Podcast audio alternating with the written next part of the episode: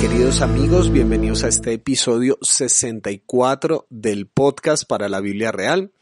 Hoy lo hemos llamado el mito de la autoayuda. Gracias a todas las personas que se han ido conectando con el podcast a lo largo de este tiempo, particularmente a partir de la semana pasada que tuve una entrevista por Instagram con Itiel Arroyo, donde estuvimos hablando sobre el sufrimiento y varias personas entonces llegaron al trabajo de las cosas que yo hago y empezaron a escuchar el podcast. Incluso alguien me escribió que le gusta escucharlo hasta dos veces cada episodio para eh, profundizar en algunas de las ideas que comparto. Les agradezco muchísimo de verdad por esa recepción, por los mensajes que recibo y que espero que los temas que estoy tratando les ayuden a dar una perspectiva diferente a las situaciones que están enfrentando. Entonces, si son nuevos por estos lados, les recuerdo entonces que pueden escuchar todos los podcasts eh, desde, creo que va hasta el 20 en 20 eh, más atrás en Spotify y en otras plataformas de audio. Si quieren escuchar de ahí para atrás los primeros eh, podcasts como del 1 al 40 o algo así por el estilo, pueden ir a ibox.com. Eh, alguna vez alguien me dijo que hizo maratón de podcast y de verdad yo no puedo creer que haya gente tan tan especial ahí afuera escuchando este trabajo. Y también si eres nuevo por estos lares y nos estamos conociendo, entonces puedes ingresar a mi blog pulidомiguel.co y ahí puedes leer algunas de las cosas que escribo. Hace ratico no escribo ahí en el blog por algunos eh, reajustes que se están haciendo precisamente en la página. Y también si deseas puedes descargar el libro Corazón en cuarentena. En la sección libros puedes descargar el libro Corazón en cuarentena. Recuerda que es un libro gratuito con aporte voluntario y también puedes ver una muestra de mi primer libro, Que Gracia tiene la Gracia, el cual puedes conseguir en Amazon Kindle en la versión digital. Muy bien, entonces el mito de la autoayuda. ¿Por qué decidí hablar de este tema? Porque eh, mirando las estadísticas, uno de los libros que más se venden actualmente son los libros catalogados como autoayuda o inspiración. Son libros que han escrito personas en muchos lugares, de muchos trasfondos, con el propósito de colaborarte a ti para que tú puedas eh, ser la mejor versión de ti mismo o algo así por el estilo. Entonces, son libros que se venden por montones, grandes editoriales están buscando a estas personas, a estos motivadores o motivadoras para que puedan plasmar en palabras cómo las personas pueden sacar lo mejor de sí. Entonces, Muchos de ellos tienen que ver con pasos, siete pasos para sacar la mejor versión de ti, siete pasos para ser rico, ocho decisiones que tienes que tomar para ser el mejor empresario del mundo o cosas por el estilo. Entonces, son libros de autoayuda, son los que más se venden. Y una de las cosas que me llamó la atención es que incluso dentro del medio cristiano hay varios pastores muy reconocidos, especialmente en, en Norteamérica, que escriben este tipo de, de libros o este tipo de lenguaje. Entonces, eh, son libros de autoayuda y la gente muestra testimonios de cómo les ha cambiado la vida y todo esto. Quiero hablar del mito de la autoayuda porque en primera instancia pienso que es una contradicción el término por una, o bueno, por dos razones. Cuando la gente dice en sus testimonios, no, este libro me cambió la vida y sacó a flote la mejor versión de mí y me llevó a tomar las mejores decisiones de mi vida, es un libro que me ayuda a ser mejor, es de autoayuda. ¿Cuál es el problema con eso? Que tú necesitaste de alguien más, en este caso un autor, que escribiera ese libro para que pudiera ayudarte. Entonces tú no te pudiste ayudar a ti mismo hasta que leíste ese libro. Entonces, eh, en un sentido, eso es, un, eso es una contradicción en sí misma, porque tan, tan pronto como alguien te está brindando la mano, y entiéndame por favor que de ninguna manera estoy en contra de los motivadores, ni digo que son vendedores de humo, pues cada uno tiene su trabajo, habrá algunos que sí vendan humo, habrá algunos que en nombre del evangelio hagan cosas que no son, pero pues cada caso es particular, entonces no puedo meter a todos los motivadores dentro del mismo saco, eh, sino que estoy diciendo que tú acudiste a alguien más, esa persona lo escuchaste en una conferencia o leíste sus palabras y eso te ayudó. Está bien, es, absolutamente probable, pero lo que quiero que notes es que no fuiste tú mismo el que te ayudaste. Claro, tú vas a tomar decisiones y demás, pero el detonante de esos cambios fue otra persona que usando sus talentos y sus capacidades te brindó la mano a través de palabras o de una conferencia. Y parte del problema es este, que si tú eres el problema, ¿cómo puedes ser tú mismo la solución? Y ya eso nos lleva más a fondo, porque, por ejemplo, a todos nos ha pasado que a veces la motivación nos dura unos pocos meses a lo sumo. Eh, claro, admiramos a la gente súper disciplinada, que se promete dietas y las cumple, que se promete hacer ejercicio y los cumple. Pero todos en algún área de la vida no somos tan disciplinados como quisiéramos. Hay veces que eh, quizás esas personas que son súper disciplinadas con la alimentación no lo son tanto con su carácter y siguen teniendo los mismos problemas que tenían hace años, aunque tienen una figura esbelta y aunque tienen una alimentación extraordinaria. Por, su por sus venas ya no corre grasa como corría antes, pero por sus relaciones destilan veneno como nunca antes. Entonces, eh, uno dice, si somos parte del problema, si nosotros mismos no podemos a veces ni automotivarnos, ¿cómo podemos ser nosotros mismos la solución? Eh, necesitamos de alguien que nos tienda la mano o que nos preste sus ojos para ver la realidad de una forma distinta. No somos individuos que andan por el mundo autoayudándose y automotivándose. Nos necesitamos unos a otros, necesitamos a alguien más que nos brinde algo. Estamos en este momento, mientras grabo, estamos en medio de una pandemia a nivel mundial. ¿Y cómo podemos autoayudarnos con eso? Necesitamos de gente brillante, científicos extraordinarios, que sean capaces de descifrar el código genético de eh, el COVID-19 y puedan traer una vacuna que nos pueda prevenir de contagiarnos de ese virus, pero dependemos de ellos dependemos de ellos y así pasa absolutamente con todo, dependemos de alguien más. El punto no es que seas independiente, sino cuándo vas a darte cuenta que eres dependiente. Y si vamos un punto más allá, es cuándo te vas a sentir cómodo en la dependencia. Por supuesto, tenemos capacidad de decisión. Por supuesto, nosotros elegimos qué clase de vida queremos forjar hasta cierto punto, pero hay cosas que trascienden nuestro control y requerimos de alguien más que venga y nos dé su mano o en otro sentido más concreto nos preste sus ojos para ver la realidad desde una forma distinta. Yo me he dado cuenta en mi trabajo pastoral, hablando con las personas, que a veces realmente mi trabajo no es muy grande eh, cuando aconsejo a las personas en el sentido de que muchas veces escucharlas y invitarles a que asuman su realidad con otra mirada.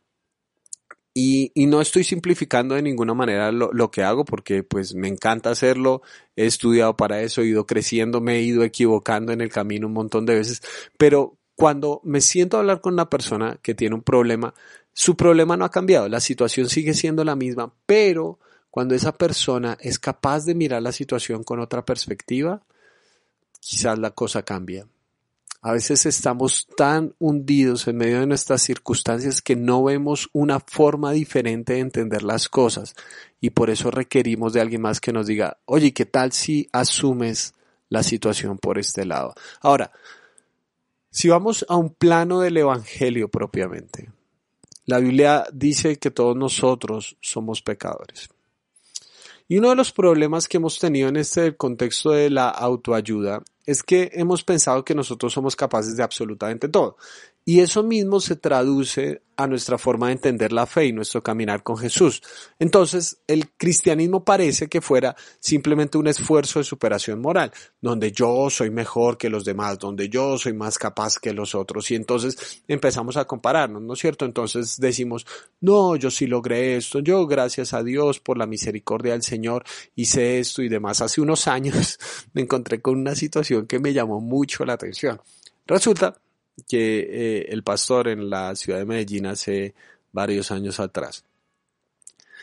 Eh, dice que una de las prácticas que la iglesia debía tener toda su vida a lo largo de la historia era la confesión, confesarse unos a otros los pecados.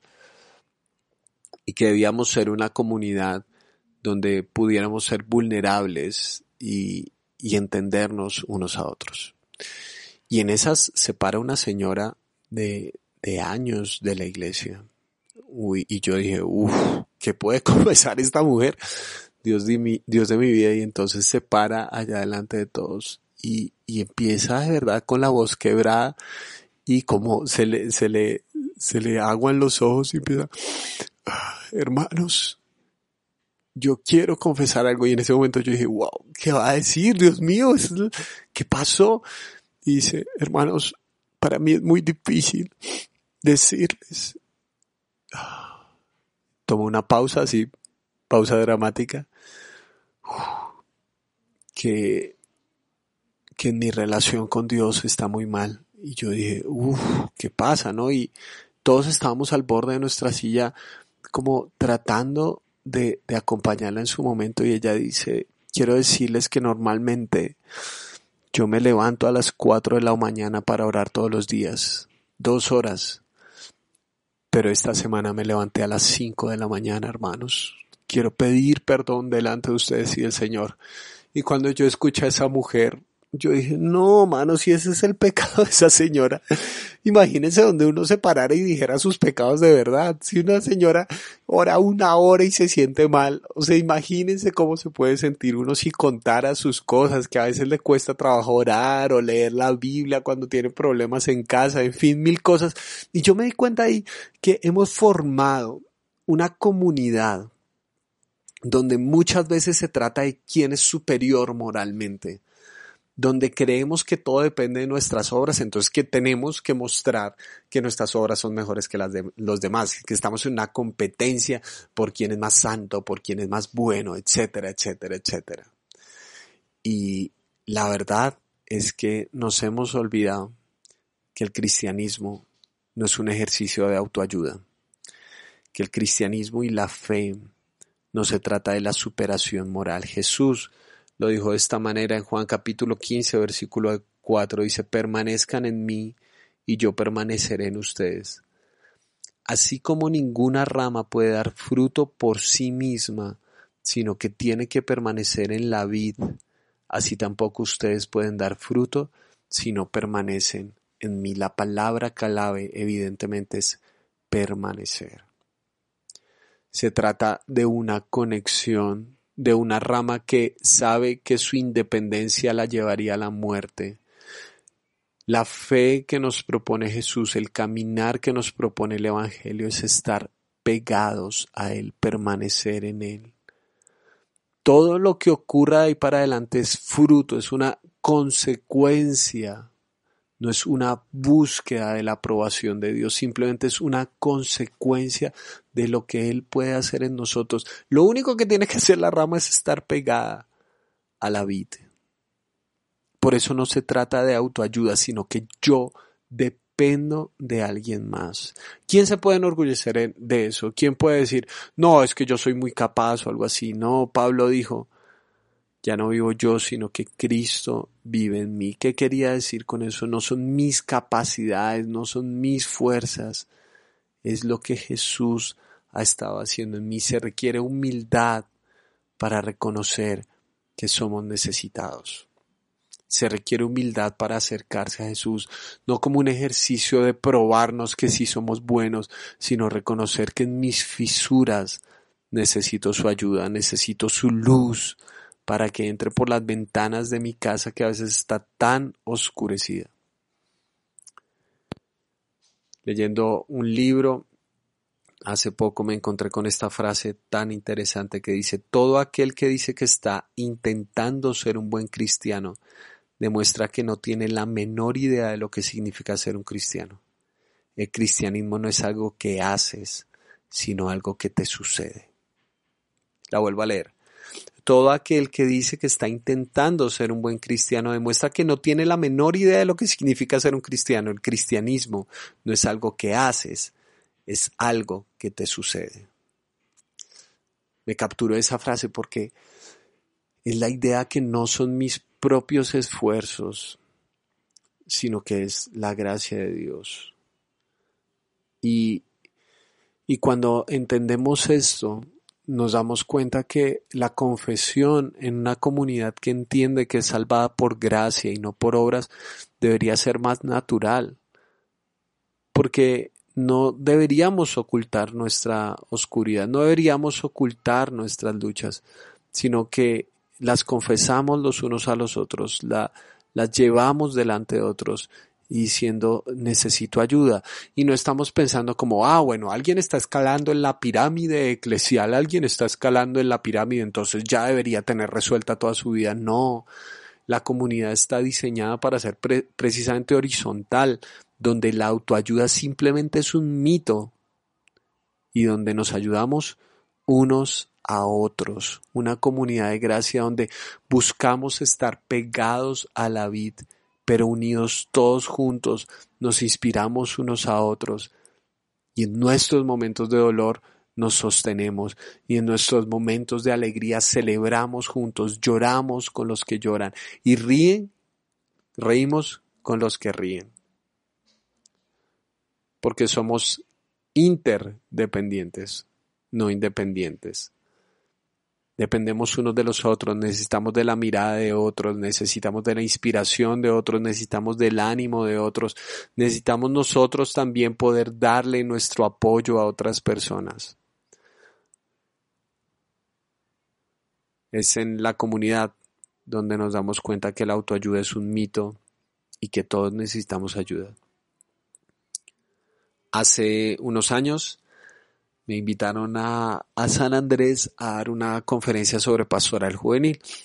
Y bueno, eh, yo viajé un día antes de que fuera el evento, entonces tenía una mañana libre en la cual decidí caminar por la playa simplemente como para, para ver, conocer un sitio muy, muy bonito y muy especial. Nunca soñé ir a San Andrés a trabajar, eh, pero me tocó. Y fui a caminar por la playa y me encontré con un salvavidas y le hablé y le dije, oiga hermano, yo soy bastante curioso y yo quería saber algo. ¿Ustedes cómo rescatan a las personas cuando están más mar adentro? O sea, que no están tan cerca de la orilla ni nada por el estilo, sino están más mar, adentro. Eh, tal vez aquí podemos determinar quién es población en riesgo, pero yo vi Baywatch, ¿no es cierto? Guardianes de la Bahía, donde uno veía a esta gente que atravesaba así nadando con su flotador naranja típico de salvavidas que atravesaban medio mar para ir a rescatar a una persona que se estaba hundiendo. Entonces yo me imaginaba lo mismo, sí, o sea, súper gente que atraviesa nadando medio mar y va y rescata a las personas. Y ese era, ese era mi imaginario cuando esta persona me dice, no, tomamos una lancha y yo, ay, ya ahí me decepcioné porque pues una lancha, gran cosa.